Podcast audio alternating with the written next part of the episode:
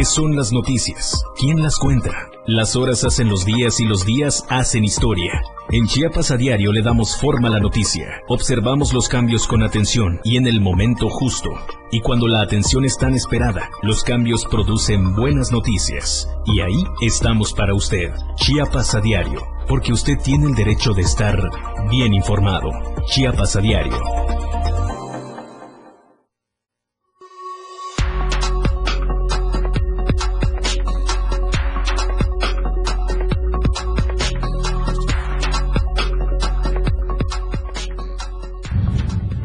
Alistan autoridades estatales operativo por Día de Muertos. Detienen a secuestradores y rescatan a víctima en Tuxtla. Encarcelan a mujeres en Chamula acusadas de brujería. En México, reacciona Marcelo Ebrar por el tema de la línea 12 del metro. Advierte que cumplió con su deber de manera íntegra. Bienvenidos a Chiapas a Diario.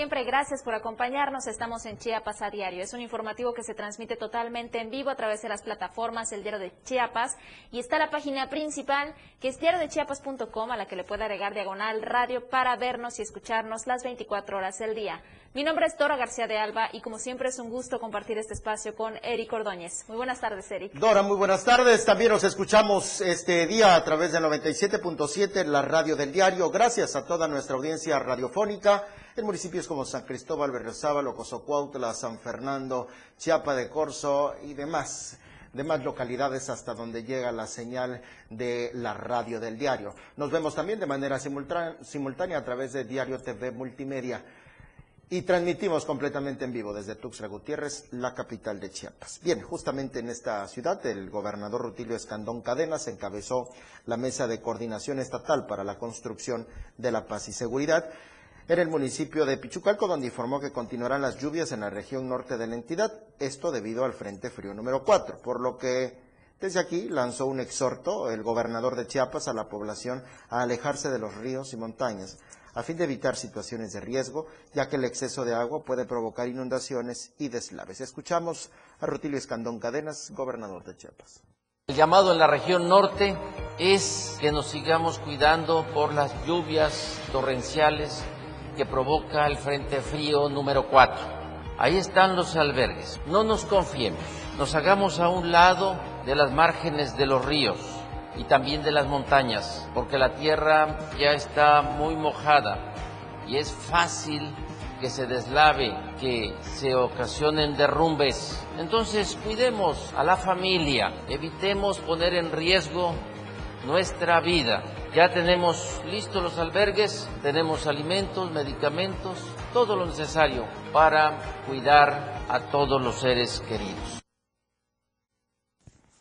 estar atentos y preparados en la región norte. Y por cierto, pasando a otros temas, hablando de la miscelánea del 2022, Asegura Llave Navarca que esta va a atender las necesidades del pueblo. En el marco de la aprobación de la miscelánea fiscal 2022, el diputado federal Jorge Llave Navarca expresó que esta iniciativa que impulsa la federación beneficia y atiende las necesidades de los que menos tienen. Puntualizó que continuarán los trabajos legislativos en la Cámara de Diputados para analizar y discutir las reservas presentadas por la oposición. Vamos a seguir defendiendo esta política económica que apoya a los que menos tienen, es lo que aseguró Llave Navarca. Esto sucedió en el día eh, de ayer, ayer que por cierto, bueno, ya sería hoy, por la madrugada, los diputados dieron un numerito. Qué bárbaros, ¿eh? Cero diplomacia, cero política, cero capacidad de diálogo, se portaron como lo corrientes que seguramente son. Muchos, no todos, evidentemente. Hubo agresiones físicas, se lamentaron. Bueno, terrible, terrible la situación de nuestros legisladores. Esto a propósito de lo que comentó el diputado federal. Y en orden de ideas, en una acción coordinada y sin que se registraran hechos de violencia. La madrugada de este miércoles, elementos de la Policía de Vialidad y Protección Civil Municipal desmantelaron una veintena de locales que fueron construidos irregularmente sobre la vía pública al sur de San Cristóbal de las Casas. Esto lo confirma Karen Ballinas Hernández, la presidenta de la Comisión de Seguridad Pública del Ayuntamiento, quien confirmó que el operativo para establecer el orden y la legalidad inició a la una de la madrugada y concluyó dos horas después, sin ningún incidente lográndose el objetivo de retirar esta invasión. Al tiempo de, indicar que no se permitirán invasiones de predios ni de la vía pública. Señaló que esta invasión se localizaba al sur de la ciudad, muy cerca de la colonia La Era, y del fraccionamiento Real del Monte. Agregó también que se continuará de manera permanente con el retiro de objetos que se utilizan indebidamente para apartar cajones de estacionamiento en la vía pública, con el operativo de inspección y seguridad en las entradas y salidas de la ciudad, para inhibir la delincuencia y con el retiro gradual de los comerciantes y ambulantes del centro histórico. Por favor. Finalmente sostuvo que con pleno respeto a los derechos humanos está procediendo a despolarizar vehículos del servicio público y particular. Se revisan motocicletas sin placas de circulación y se están aplicando las infracciones correspondientes para recuperar el Estado de Derecho y fortalecer las medidas de orden y seguridad que demanda la población san cristobalense. Dicho sea de paso, permítame el comentario, ningún municipio de Chiapas, y yo creo que ningún municipio en términos generales es fácil de gobernar. San Cristóbal de las Casas es sumamente complejo porque hay esta, eh, estas situaciones que siempre han prevalecido, ¿no? siempre han tenido presencia. Sin embargo, las problemáticas sociales de este municipio o las malas administraciones que encabecen los ayuntamientos se ven reflejadas en dinero, en economía. San Cristóbal de las Casas, como en reiteradas ocasiones lo hemos dicho, es un municipio cuya economía depende mucho del turismo y esta se ve reflejada en todo el estado. Entonces, es un sitio en el que debe garantizarse seguridad, en el que debe de garantizarse orden, en el que debe de eh, garantizarse eh, las condiciones necesarias para el desarrollo económico. Usted va a San Cristóbal de las Casas hoy en día y no ve una sola patrulla, un solo policía en los semáforos, al menos de los andadores turísticos, poniendo orden. Nadie respeta las señales, nadie respeta las vialidades. Y a esto le suma que en San Cristóbal te asaltan un día así y el otro también. Bueno, el tema del tránsito básicamente es un tema de voluntades, sobre todo de todos los ciudadanos. De ahí depende que esto funcione. Pero hablando del Estado de Derecho, de la aplicación del Estado de Derecho y también hablando de estos asentamientos irregulares, finalmente se llevó a cabo la entrega de escrituras en esta gira de trabajo del gobernador del Estado. Allá en el municipio de Ixtacomitán, el gobernador entregó escrituras públicas a 76 familias de la colonia El Escobal, que durante 20 años estuvieron en espera de obtener este documento e inauguró espacios educativos en la Escuela Primaria General César Augusto Lara Ramos.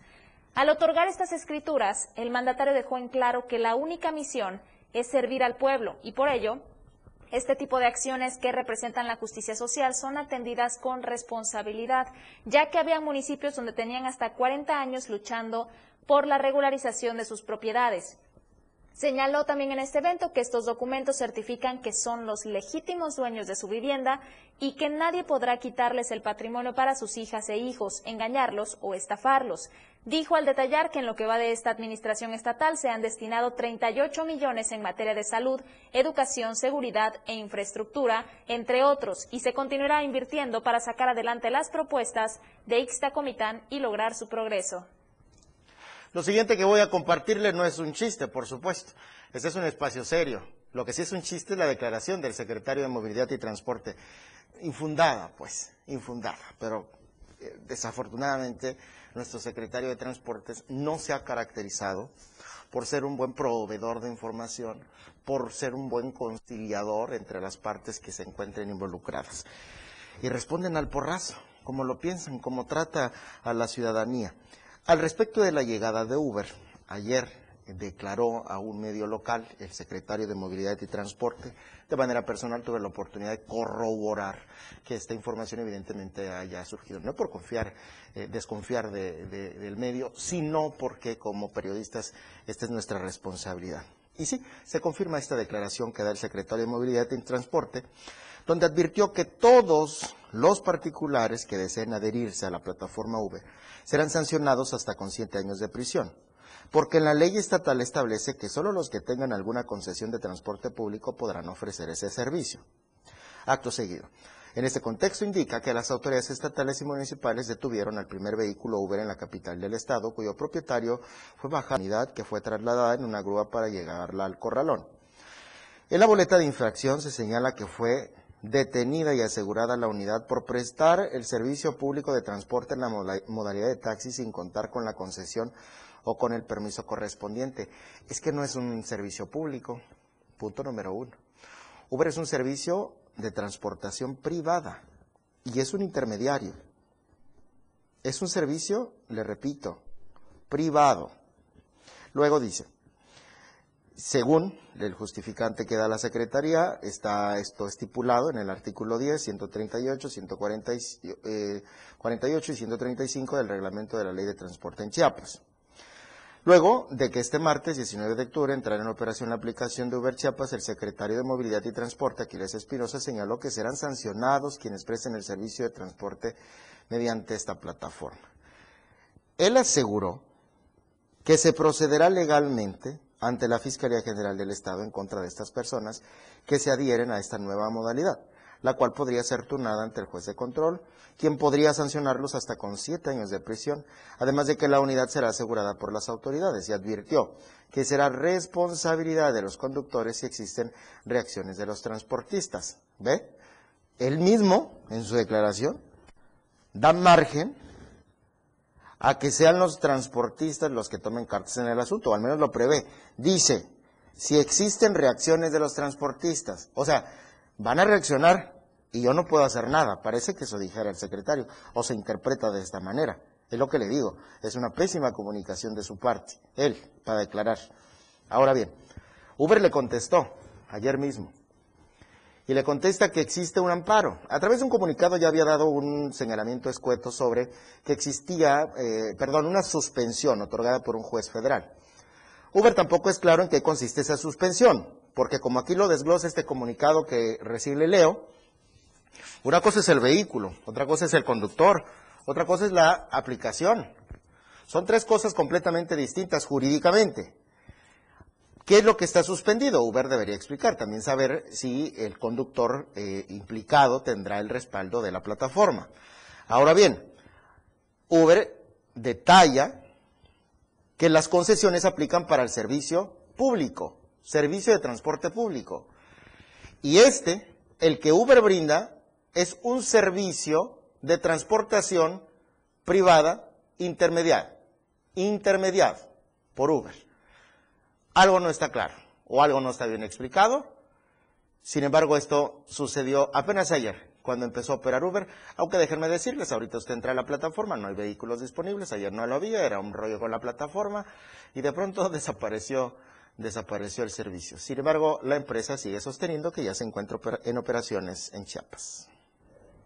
Y no perdieron tiempo justamente hablando del tema de los que se acaban de, eh, de, los que acaban de ingresar a esta plataforma. Sin embargo, existe por otro lado también apoyo a este tipo de competencia en el sentido transportista y se trata de la Coestrach, quien celebra que hubiera llegado esta plataforma a tierras chiapanecas. Esto va a permitir y será la, la antesala de que más grupos transportistas inviertan en la tecnología. Vamos a conocer esta información de Den Gómez. Tras el inicio de actividades por parte de Uber en Tuxtla Gutiérrez y como lo hemos informado de manera puntual en esta casa editorial, se han desprendido ya diversos posicionamientos, principalmente del sector transporte. En este sentido, la agrupación transportista Cuestrach refirió que la llegada de Uber permitirá se tengan mayores beneficios a los usuarios. Y es que en este sentido, a través de su titular, Omar Vázquez Martínez, refirió que desde hace aproximadamente cinco años con Taxis Premium se cuenta ya con esta tecnología que trae también Uber, en donde a través de una aplicación se realizan los eh, servicios, se piden los servicios de transporte público en la capital chepaneca, por lo que se cuenta con la tecnología necesaria, por lo que no existe miedo a Uber. Esto fue lo que dijo. Al menos nosotros como agremiados que tenemos a un grupo de taxis que es Premium, este grupo ya tiene más de cinco años, está trabajando con una plataforma tecnológica, está trabajando con un taxímetro y también están operando con un GPS. En ese sentido, al menos este grupo de taxistas no tiene ningún inconveniente que llegue la competencia al estado de Chiapas, toda vez que están preparados para ofrecer un servicio con la misma calidad de Uber. Pero en general, eh, pues tendríamos que analizar eh, qué establece la ley de transporte en el estado de Chiapas a efecto de que pues en su momento lo regule, ¿verdad? Que sea regulado, que sea seguro en un momento dado para la ciudadanía el que vaya a recibir un servicio eh, con esa empresa eh, y, que se sujete las reglas, a la ley del transporte. Correcto, nosotros ya tenemos algunos años trabajando con equipos tecnológicos y en este de los casos Premium tiene una plataforma tecnológica igual que Uber, es decir, estamos para competirle. En este sentido, refirió que se debe analizar también el trabajo y posicionamiento que se tenga por parte de Uber en la capital chiapaneca, ya que debe de cumplir con diversos lineamientos, sobre todo en la legalidad. Aunado a esto, celebró que nuevas tecnologías estén llegando a Chiapas, que permitirá, como se ha venido buscando desde hace ya varios años por este grupo transportista, alcanzar mejoras tanto para los choferes, los operadores y sobre todo para los usuarios del transporte público. Informó para el diario de Chiapas, Eden Gómez. Esos son emprendedores, ¿eh? esos son los discursos. Mientras mayor competencia, mejor servicio y creo que al final de cuentas más de uno podría, podría ganar. Ya nos pasamos de los 15 minutos, 2 con 16, hacemos una pausa, volvemos con más.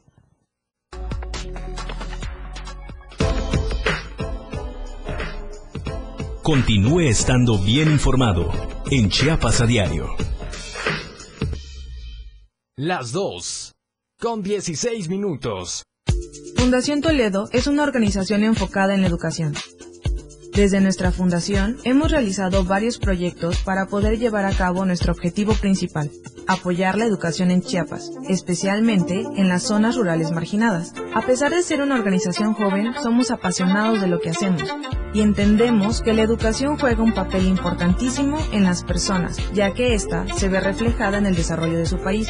Para conocer más de nosotros, visita nuestras redes sociales en Facebook e Instagram como Fundación Toledo y nuestra página web en www.fundaciontoledo.org.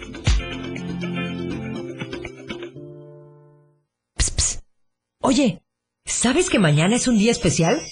En serio, imagínate. Prendes tu radio y cuando inicias el día, tienes un espacio completo para estar bien desde el principio en tu radio. Música, noticias, comentarios, programas, más música, el clima, deportes, espectáculos, datos, cine, mucho más música y todo lo que se nos ocurra. Pero espérate. Ese día ya comenzó. Y lo comenzaste con la radio del diario 97.7. Contigo a todos lados.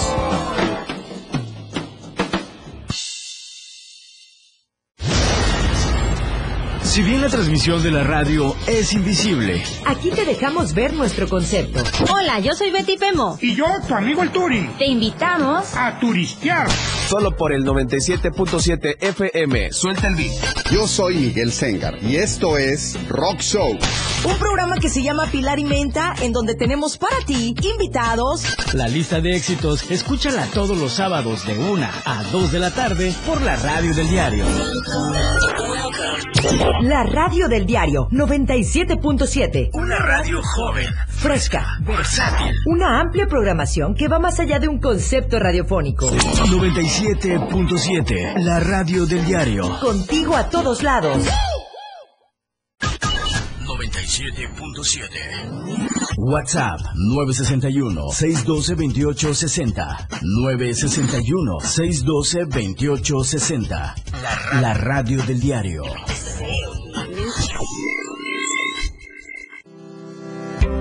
Más noticias para usted en Chiapas a diario.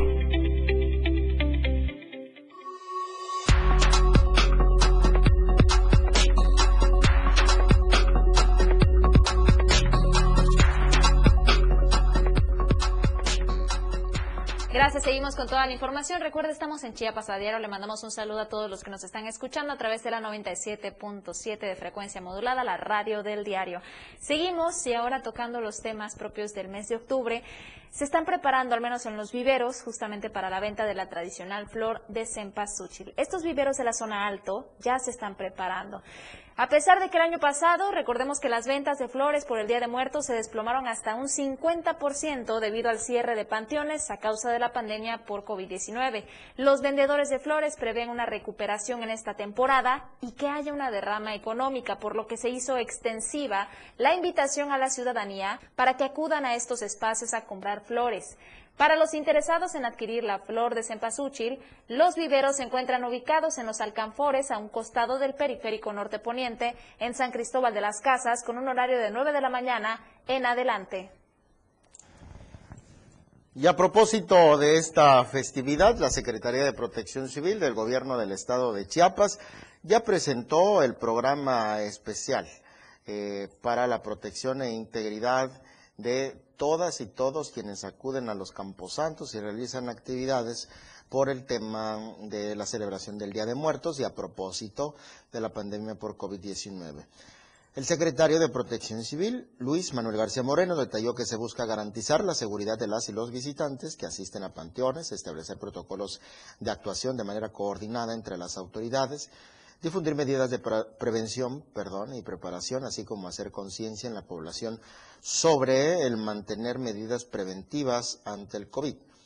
También destaca que la coordinación interinstitucional se realiza a través de la Mesa Estatal de Seguridad que encabeza el gobernador de Chiapas, las mesas regionales, el Consejo Estatal de Protección Civil y consejos municipales y con los comités comunitarios de protección civil.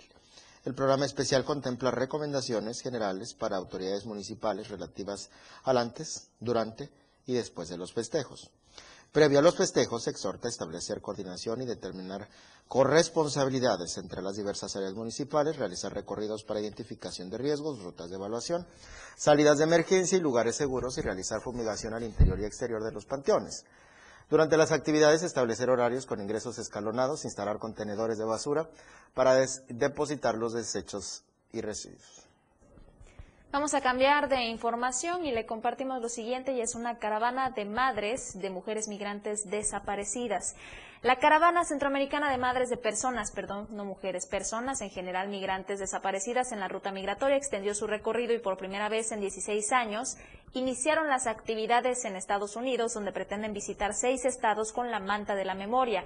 Desde el pasado 12 de octubre, la manta de la memoria, con los nombres bordados de los migrantes ausentes, parte del proyecto Puente de Esperanza del movimiento migrante mesoamericano, inició su recorrido en Texas al tratarse de un paso obligado para muchos centroamericanos que llegan a Estados Unidos. En una entrevista exclusiva, Rubén Figueroa, que es el coordinador sur-sureste de este movimiento migrante mesoamericano, dijo que tan solo en lo que va del año, 99 cuerpos se han localizado en el condado estadounidense de Brooks. La mayoría de los migrantes fallecidos son provenientes de los países centroamericanos. Luego del recorrido por Estados Unidos, la caravana de madres de Honduras, El Salvador y Guatemala caminará por las entidades que comprenden la ruta migratoria en México, siendo Chiapas una de las más importantes. Aunque este movimiento migrante mesoamericano se encarga de la organización de la caravana, en cada país, las madres se aglutinan en colectivos o comités de búsqueda y durante el recorrido se apoyan con organizaciones pro-migrantes para hallar una pista o huellas de sus hijos. Durante los 16 años de las actividades de investigación de este movimiento se encontraron 360 personas. Aunque las personas migrantes se localizaron vivos, fueron víctimas de delitos como la trata de personas, secuestro o están en la cárcel e incomunicados por delitos que no cometieron aparentemente.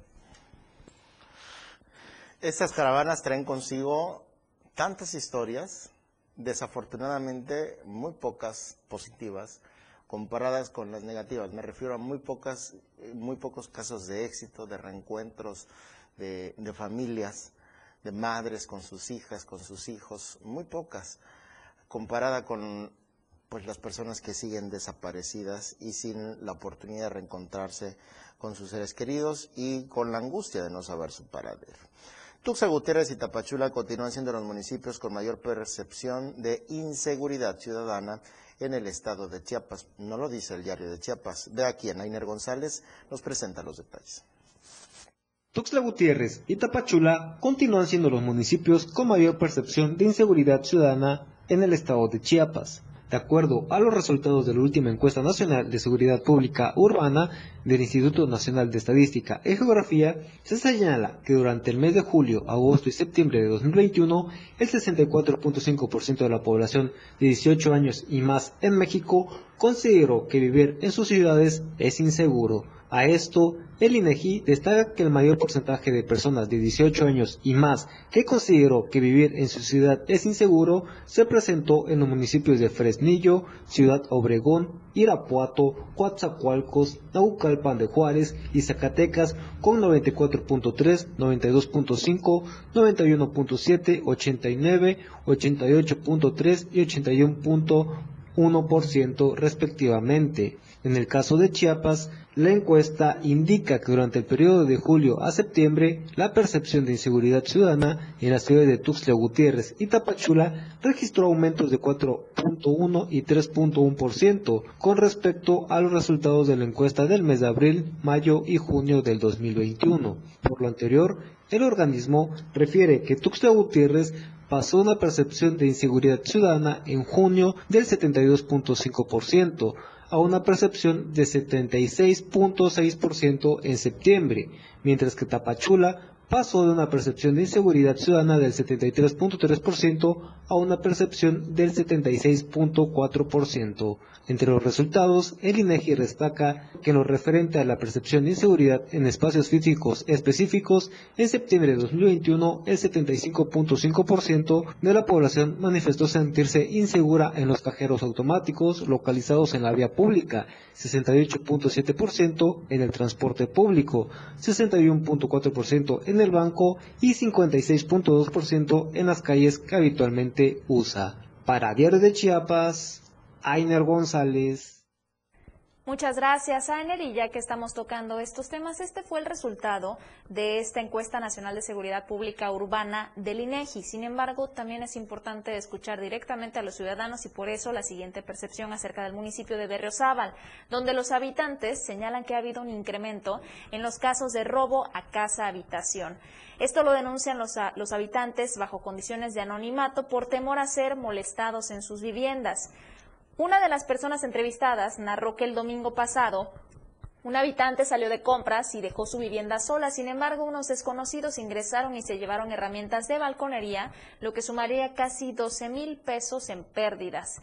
Ante la constante ola de robos, los colonos dijeron que han perdido la confianza en la policía municipal, por lo que prefieren no denunciar un gravísimo error sobre todo, porque esto no forma parte de las estadísticas al final del año, pero aseguro que seguirán organizándose entre los mismos vecinos para evitar estos hurtos.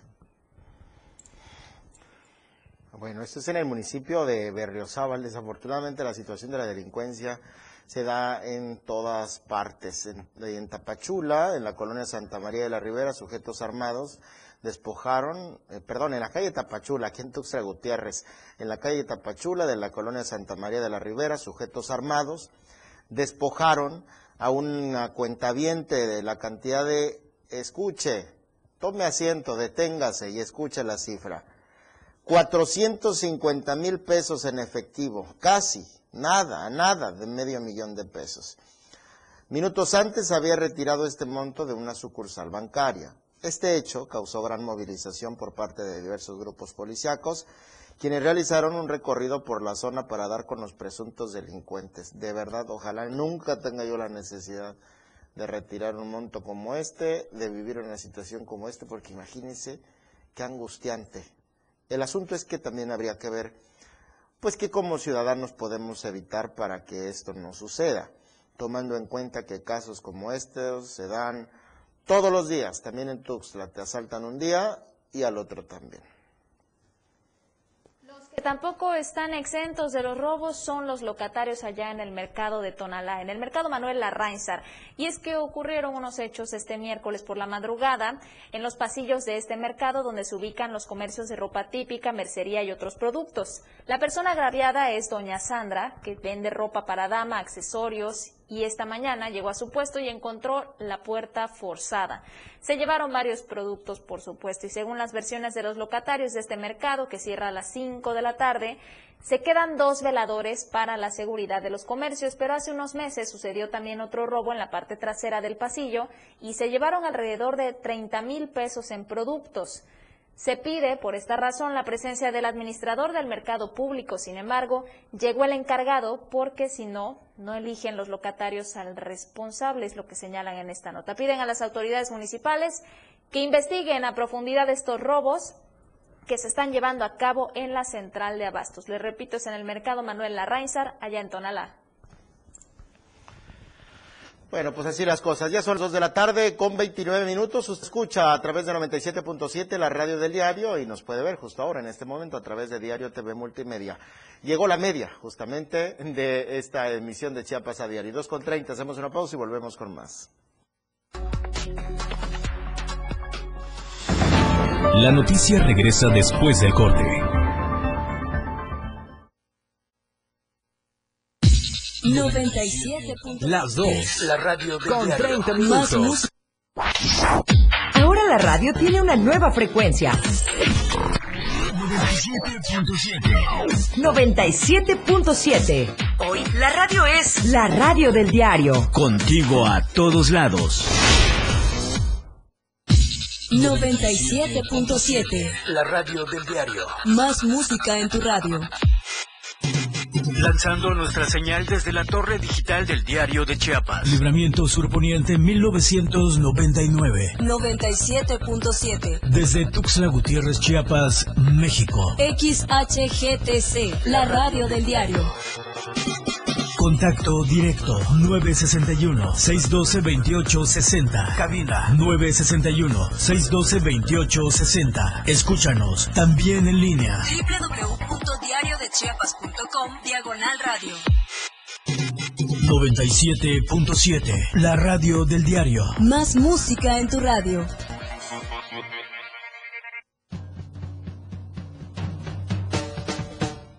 Ellos, Cosita Santa. los 60 minutos más prendidos e irreverentes en radio. Marijó Alvarado, La Majo y Diego Morales el Patrón te llevan de la mano con temas actuales, música, invitados, lo más trendy en redes sociales y lo mejor. Te llevan paso a paso con el mejor ambiente en radio. Después de todo, con la Majo y el Patrón, de lunes a viernes de 6 a 7 de la noche, por la radio del diario 97.7, El Patrón y la Majo, contigo a todos lados. Tuxtla Gutiérrez, el movimiento por las calles comienza. ¡Ay, no, mi camión! Y la gente busca la ruta más cómoda para llegar a su destino. ¡Baja! Y esa ruta está aquí. La radio del diario. Tenemos todo lo que quieres escuchar. Noticias, amplio contenido en programas. Todo lo que quieres escuchar. 97.7. La radio del diario. Contigo a todos lados. 97.7. WhatsApp 961-612-2860. 961-612-2860. La radio del diario.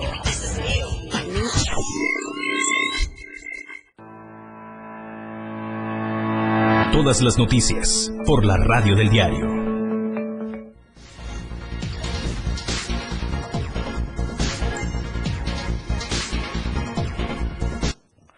Qué bueno que continúa con nosotros en esta emisión de Chiapas a diario. Son las 2 de la tarde con 33 minutos. Su sintonía está justo ahora en el 97.7, la radio del diario. Y recuerden las plataformas digitales del diario de Chiapas. Nos puede ver y escuchar también a través de Diario TV Multimedia. Bueno, quiero compartirles lo siguiente que parece de película, pero sucedió. Es un hecho y lo consignamos aquí en el diario de Chiapas. Las autoridades tradicionales de la comunidad Chuchuluntic, municipio de San Juan Chamula, retuvieron a dos mujeres, quienes no revelaron su identidad, pero son acusadas de practicar, escúchelo, brujería a un hombre que presuntamente se encuentra grave de salud. Trasciende que los habitantes de esta comunidad, Chuchuluntic, descubrieron que las mujeres realizaban actos de brujería en una casa, por lo que procedieron a retenerlas y encerrarlas en la cárcel de aquella localidad, quienes aseguran serán castigadas por usos y costumbres.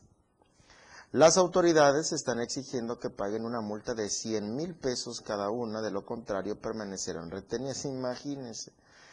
Hasta las 16 horas del pasado martes permanecían recluidas en la cárcel de la comunidad, mientras tanto ninguna autoridad del municipio de Chamula se había trasladado hasta el lugar. Increíble este tipo de historias, ni siquiera se han asegurado también si la persona tiene algún padecimiento de salud. Bueno, vamos a pasar a otros temas, y es que detuvieron a, a, unos secuestradores y rescataron también a víctimas en Chiapas. La Fiscalía General del Estado encabezó el grupo interinstitucional que rescató a esta persona privada de su libertad y detuvo en flagrancia a una persona del sexo masculino y otra del sexo femenino por el delito de secuestro en Tuxtla Gutiérrez. Los elementos arribaron a la colonia 24 de junio con base al artículo 290, fracción 1 del Código Nacional de Procedimientos Penales. Ingresaron al domicilio indicado, encontraron en el interior a esta persona del sexo masculino de identidad reservada estaba vendada de manos y de ojos.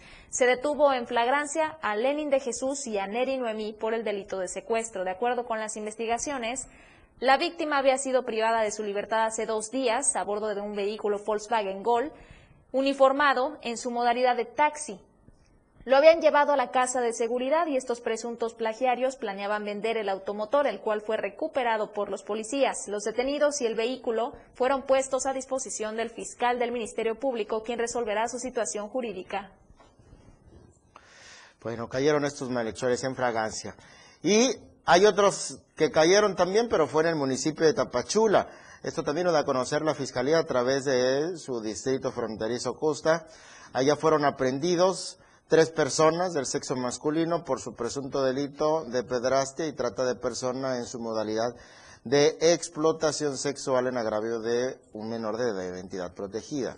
Los presuntos responsables, que responden a los nombres de Carlos N., Didier N. y Jesús N., fueron detenidos por presunto delito de trata de personas en su modalidad de explotación sexual por elementos de la policía especializada mediante el cumplimiento de un mandato judicial. La representante social llevó a cabo la práctica de las investigaciones pertinentes para recabar los datos de pruebas necesarios, ya que, presuntamente, Carlos, Jesús y Didier agredieron la seguridad sexual de la víctima de 12, 12 años. Estos tres fueron presentados ante el órgano jurisdiccional correspondiente para que se determine su situación jurídica. Y hablando de acusaciones, hubo una reacción por parte del canciller Marcelo Ebrard. Usted recordará el caso de la línea 12 del metro. Ayer le anunciábamos acerca de otros 10 funcionarios que también fueron señalados. Y sí hubo una reacción de Marcelo Ebrard, quien señaló en la conferencia matutina del día de ayer que él cumplió con su deber de manera íntegra. Este es uno de los temas que tocaremos a continuación. Tenemos en la línea justo en estos momentos a Luis Carlos Silva, quien se comunica desde la Ciudad de México. Muy buenas tardes, Luis Carlos. Un gusto saludarte. Te escuchamos. El gusto es para mí, Dorita, amigos del auditorio. Gracias y excelente tarde. Efectivamente, el canciller mexicano Marcelo Ebrard Casaubón se desmarca de las imputaciones que existen o que podrían vincularlo directamente con tres delitos, algunos de ellos considerados no graves, pero que son imputaciones muy importantes sobre este particular. Estamos hablando del desplome de un tramo de la línea 12 del metro que ocurrió el pasado 3 de mayo y que lo ubican no en, la, no en la escena de estos hechos, pero sí en la presunta responsabilidad de omisiones cometidas cuando él fue funcionario público en el gobierno capitalino y era el encargado de este proyecto que puso en marcha el presidente de la República, en este caso Felipe de Jesús Calderón Hinojosa.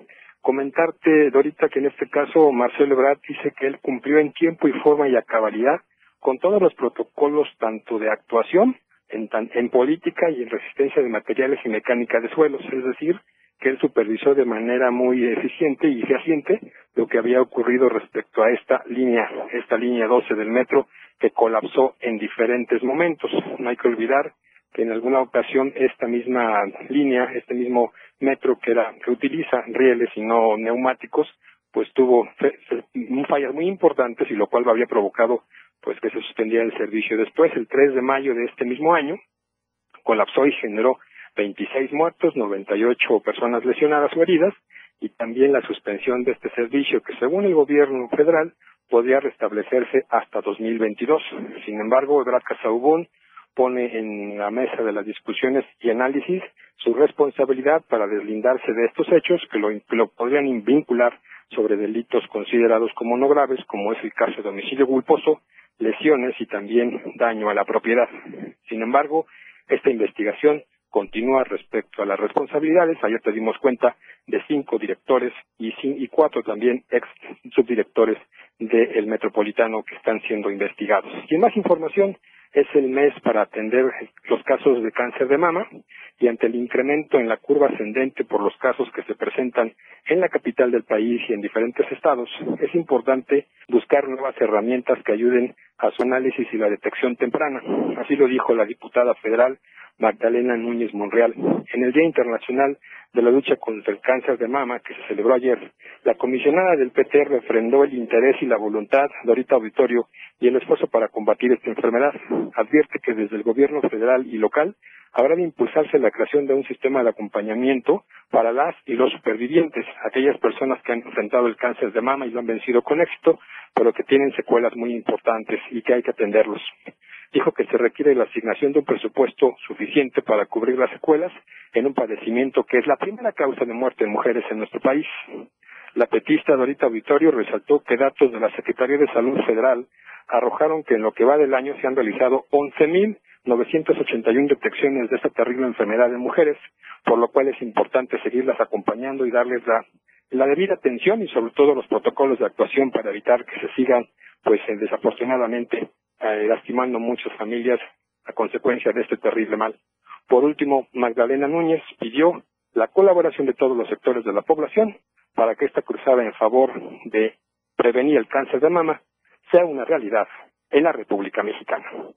Ahorita regreso contigo al estudio. Muy buenas tardes. Hasta aquí mi, mi reporte y seguimos como siempre muy al pendiente.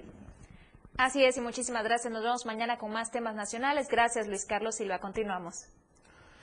Hablando de temas de salud, especialistas del IMSS, del Instituto Mexicano del Seguro Social en Chiapas, recomiendan a las mujeres a propósito de octubre, el día de la lucha, perdón, el mes de la lucha contra el cáncer de mama, realizarse un chequeo preventivo denominado chequeo Prevenims, el cual incluye las acciones preventivas para la mujer de 25 a 59 años y adulta mayor de 60 a 69 años de edad descritas en la Cartilla Nacional de la Salud. Las tres acciones más importantes para la detección del cáncer de mama, que son exploración clínica de mama, mastografía y capacitación en la autoexploración mamaria, por lo que se hace un llamado a las mujeres derechohabientes para que acudan a los módulos Prevenims, ubicados en cada una de las unidades de medicina familiar.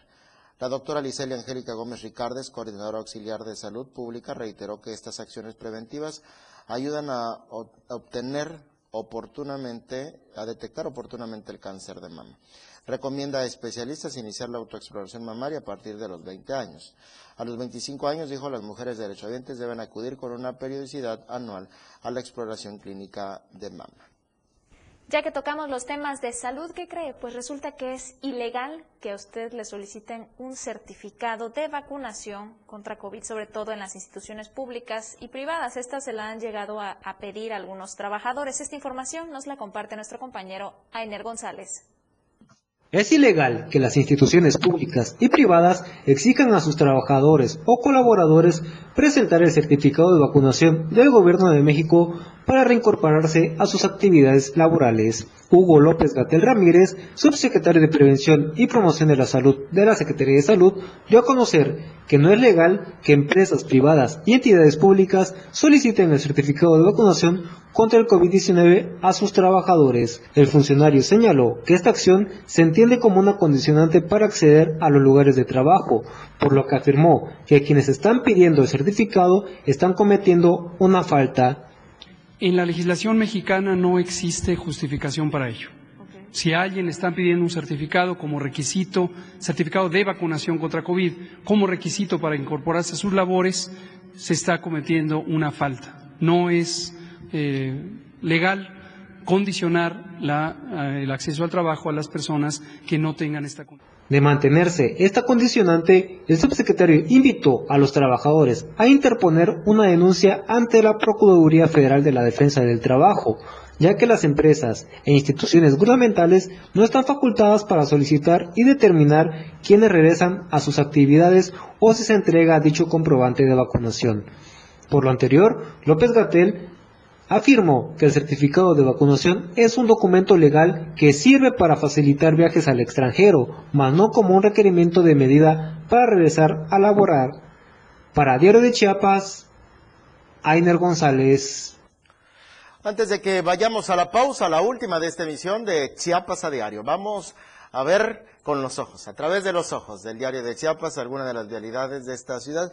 Estamos ubicados justamente en Laguitos, en Laguitos está vista de las cámaras de videovigilancia, de las cámaras de las pantallas digitales del diario de Chiapas. Tránsito regular, eh, cuidado en esta zona, en el carril de oriente a poniente, se nota un tráfico eh, pesado, lo mismo en el carril de poniente a oriente, fluido, pero con carga vehicular considerable. Así que tome sus respectivas previsiones. Ya son las 2 con 45 minutos. Hacemos una pausa, será la última, pero hay más al volver.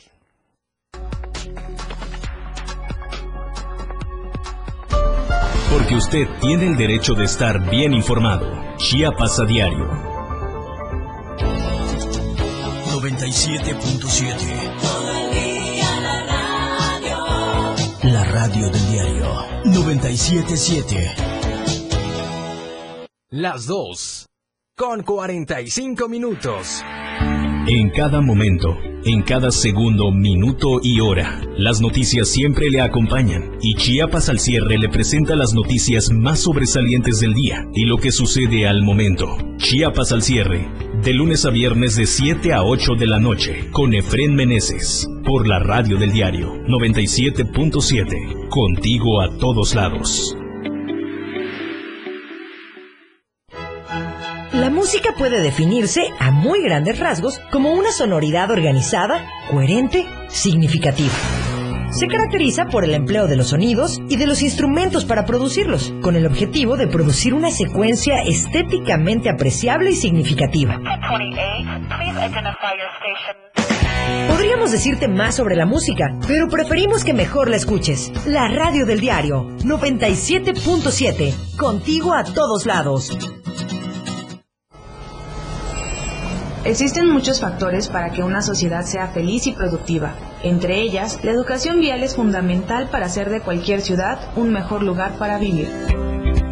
Anteriormente explicamos dos de las cuatro posiciones y ademanes de los agentes de tránsito. Esta vez terminaremos de explicar los dos restantes que son preventiva y alto general. La preventiva será cuando el agente se encuentre en posición siga y levante un brazo horizontalmente con la mano extendida del lado donde se proceda la circulación. Y por último, alto general, que será cuando el agente levante el brazo derecho en posición vertical. En este caso, los conductores y peatones deberán detener su marcha de inmediato ya que se indica una situación de emergencia o de necesaria protección. ¿Algún saludo? A ver, ¿para quién es el saludo? Échalo. Una canción. ¿Qué canción quieres, mamacita? Una información. Son las 8 con 35 minutos y vamos a darles el estado, el pronóstico del tiempo. Un mensaje. ¿Desde qué parte nos escuchas? Lo que tú quieras. WhatsApp, la radio del diario. Escríbenos y comunícate con nosotros. 97.7, la radio del diario. 961-612-2860. 961-612-2860. Ahora es mucho más fácil estar en contacto con la radio del diario. 97.7. Usted está en Chiapas a diario. Qué bueno que continúa con nosotros en esta emisión de Chiapas a Diario. Arrancamos la recta final. Antes de adentrarnos en una de las exclusivas entrevistas que Luis Gordillo nos presenta, quiero compartirle la siguiente reunión interesante en términos del combate contra el COVID-19. El Instituto Mexicano del Seguro Social, eh, su titular, Zoe Robledo, se reunió con obispos de Chiapas porque aseguran son los liderazgos religiosos claves para promover la inmunización contra el COVID-19. Escuchamos lo que se dijo. Como obispos de Chiapas, que nos interesa la salud de todos ustedes, queremos informarles. Ya estamos vacunados. Vacunarse no es falta de fe, no es pecado. No nos dejemos llevar por ideologías que solo nos confunden. Por eso, los obispos los invitamos a vacunarse. Vacunarse es salud. Bueno, la invitación es para que todas y todas nos vacunemos. Ahora sí. Luis Gordillo y las entrevistas exclusivas. Adelante. Muchas gracias, Eric. Muy buenas tardes, amigas y amigos. Bueno, eh, vamos, gracias a la magia de la tecnología, a viajar en el tiempo y en el espacio. Eh, vamos a ir hasta la ciudad de la eterna primavera, allá en la hermosa Cuernavaca, para platicar con el cantante Rafael Jorge Negrete, nieto del inolvidable Charro Cantor. Rafa, ¿cómo estamos? Buenas tardes. Muy bien, muy contento, este, mandándoles un saludo hasta el bellísimo estado de hasta allá hasta Tuzla. Gracias, gracias, gracias Rafa, muy amable. Eh, fíjate que hace algunos años yo tuve la oportunidad de verte eh, con tu hermano, me parece. Eh, fui a México a un evento que se llama Intermodel y Javier Vidal nos hizo el favor de darnos unos, unos eh, pases para un lienzo charro que si no mal recuerdo creo que tiene que ver con la familia o algo así, que estoy hablando de hace, no sé, 12, 15 años, y los vi juntos a ambos cantando a caballo y teniendo una cosa que sí debo decirte es que se siente la impresión de la huella digital del ADN de, de tu famosísimo abuelo en, en, en la voz que ustedes tienen. No, pues muchas gracias, hombre. Qué honor que lo, que lo percibas así. Y sí, bueno, hubo un tiempo en el que con los amigos de, del medio de la charrería, cada cierto tiempo nos presentábamos, este, pero sí, ya, ahora sí que ya llovió. sí, ya llovió. Sin embargo, oye, veo que la, la, la, trayectoria que has forjado como cantante es verdaderamente impresionante. Eh, obviamente uno pensaría eh, de primera mano, ¿no? Generalmente las dinastías se van formando en la misma línea.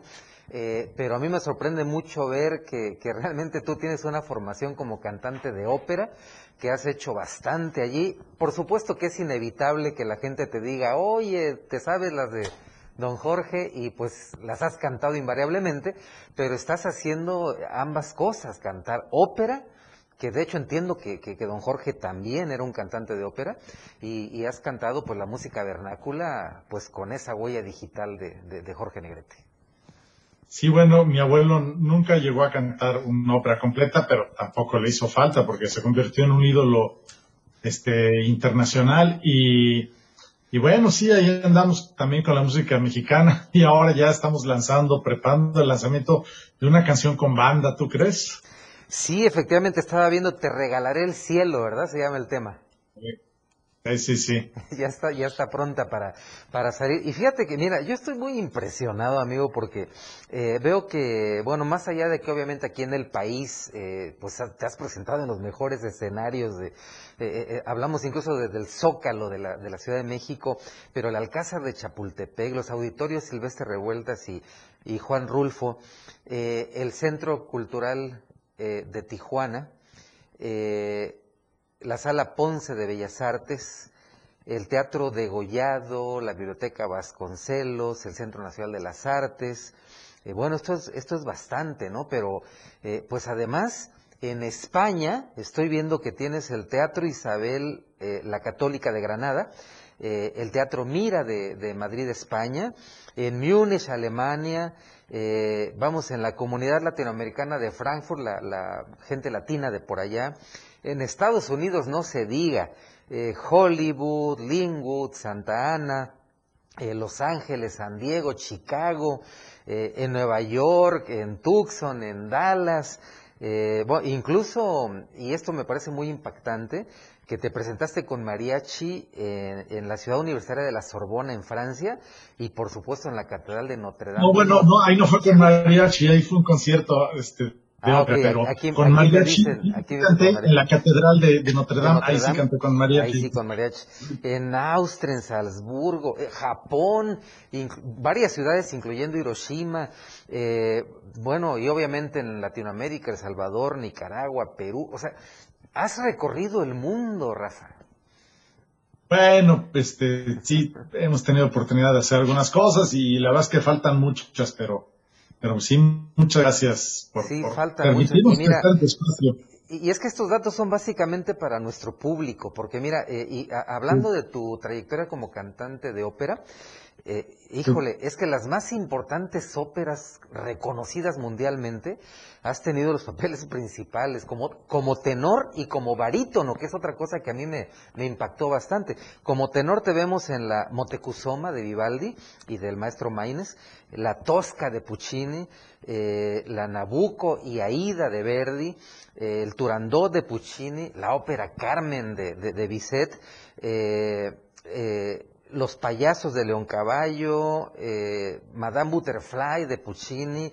Híjole, no, es impre- impresionante. Como barítono, en Don Giovanni de Mozart, El Barbero de Sevilla de Rossini, y bueno, cantando, la Carmina Burana de Karl Orff, y cantando con un montón de orquestas sinfónicas y filarmónicas. Entonces, de verdad, créeme que es, es una carrera eh, sui generis. Es muy impresionante lo que haces, eh, porque obviamente con aquel vozarrón y, siguiendo esta línea eh, tanto de la ópera como de la música regional mexicana. No, pues muchas gracias. La ya sabes cómo son los caminos, a veces sinuosos. Un tiempo perdí la voz por un asunto de salud. Me afectó y me tardé mucho tiempo en recuperarla como para poder llegar a cantar ópera, pero afortunadamente pues sí me daba para cantar ranchero. Ya me tardé, bueno, varios años en recuperarla, pero, pues, aquí estamos desde hace, desde hace un buen rato ya dando lata con todo eso. Pues qué bueno, Rafa. Veo que en el 2019 eh, tuviste bastante trabajo. De hecho, fue el, el tiempo que cantaste en Alemania, en España, eh, incluso dos óperas acá en México, eh, muchos eventos con mariachi. Pero luego viene este terrible año que nos detuvo a todos. eh, cancelaciones por todos lados, tenías mucho trabajo, pero tuviste que enfrentar lo que muchos artistas eh, que pararon, tuvieron que parar. Sin embargo, pues vía las redes has- te has mantenido en, en comunicación con tu público y vemos que ahora para 2022 viene trabajo. De hecho, de hecho ya participaste en un evento en Celaya, entiendo, ¿no? Ya en la concha acústica. Sí, sí, sí, ahí en, en el cierre del- de las fiestas de la inauguración de Celaya, digamos que fue el, sí, el primero o el segundo evento que he tenido con público en este año y pues muy contentos de, de volver a sentir a la gente. Muy bien. Y, y en 2022 vemos que ya hay, ya hay eh, pues las ofertas de trabajo. Eh, vas a California, vas a Europa también, creo, ¿no? Sí, ahí andamos en pláticas y esperemos que, que todo fluya y que se empiece a abrir, porque además todos los eventos, tú sabes que los eventos públicos musicales son fuente de trabajo para muchas personas, todos los que participan, todo el comercio que hay alrededor de esto, entonces, pues ojalá que sí ya se abra mucho más todo. Eso esperamos y ojalá que ya una vez que vuelvan estos masivos, pues te recibamos por acá en Chiapas, te des una vuelta y te podamos ver aquí en el escenario. No, yo feliz de la vida de ir por allá. Gracias, gracias Rafa. Y bueno, te regalaré el cielo como para cuándo la podemos esperar. Pues yo espero que, que, que no se tarde más de un mes. Ya subimos un, un pequeño adelanto ahí en Instagram y en Facebook, pero yo espero que, que, antes de un mes ya esté en todas las plataformas, que es lo que se hace ahora. Ojalá. Oye, y para despedirnos, porque ya nos vamos, ¿hay manera de que nos regales una frase, ahí un capelazo muy rápido? Claro que sí, dice, el sol no te bajaré, ni las estrellas tampoco. Sí, prometo cumpliré, aunque sea poquito a poco. Muchísimas gracias, muy amable Rafael, Jorge Negrete, amigas y amigos, eh, un placer para nosotros, es un gustazo que nos hayas regalado estos minutos y te esperaremos con los brazos abiertos cuando posible sea. Muchas gracias, muchas gracias. Un abrazo para allá a todo tu público. Muchas gracias amigo, amigas y amigos, él ha sido Rafael Negrete, nieto de la leyenda mexicana, el charro cantor Jorge Negrete. Soy su amigo y servidor Luis R. Gordillo. Me despido por ahora, pero amenazo con volver. Luis, gracias. Inmediato cantó y de inmediato me fui a la época de oro del cine mexicano. Nos vamos, gracias por acompañarnos hoy, por cierto, en el panorama COVID, 26 nuevos casos, voy a conocer la Secretaría de Salud del Estado y un deceso. 26 nuevos casos en Tuxtla Gutiérrez, tan solo en Tuxtla Gutiérrez 10. Feliz cumpleaños a nuestro compañero Marcos Ramos, corresponsal de esta casa editorial. Larga vida, mucha salud. Gracias a usted por acompañarnos en esta emisión de Chiapas a Diario. En nombre de mi compañera Dora García de Alba, un servidor Eric Ordóñez, les invito a que mañana nos sintonicen en punto de las 12.